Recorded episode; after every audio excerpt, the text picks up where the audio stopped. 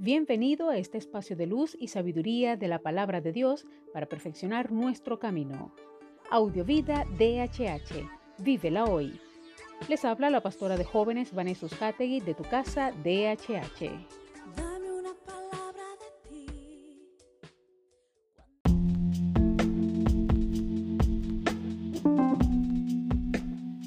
El mensaje de hoy se titula No serás visitado por el mal.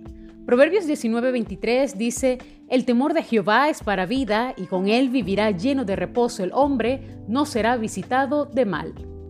Temer a Dios implica honrar su nombre, tener reverencia ante su soberanía, no usar su nombre en vano, guardar sus mandamientos y preceptos y vivir una vida conforme a su propósito y voluntad.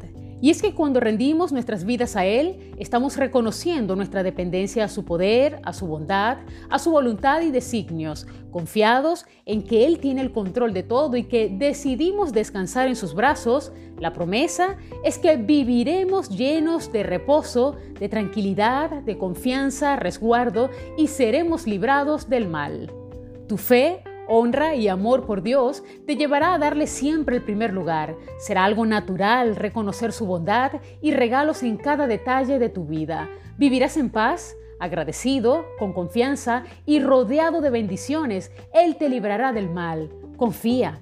Y en medio de esta adversidad, de esta pandemia que quiere agobiar y atemorizar, veremos la mano protectora del Señor sobre ti, sobre tu familia y sobre cada uno de los que confiamos en su nombre guardándonos y librándonos. Oremos. Padre bueno, gracias por esta hermosa promesa que has dejado en nuestras vidas. Gracias porque temer, reverenciar y honrar tu nombre, Señor, traerá como resultados tu protección, tu cuidado, tu bondad y sobre todo no seremos visitados por el mal. Gracias, Padre bueno, porque peleas nuestras batallas y en medio de tanta adversidad o de cualquier aflicción, siempre resplandecerá tu bondad, siempre tu victoria nos alumbrará y siempre tu mano protectora nos resguardará. Gracias Señor porque nos has librado de tanto, aún de aquello que ni siquiera nos hemos dado cuenta. Confiamos en ti y descansamos en tu poder y en tu amor. Amén.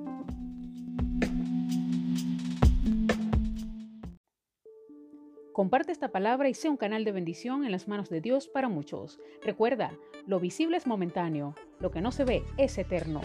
Audiovida DHH. Vívela hoy.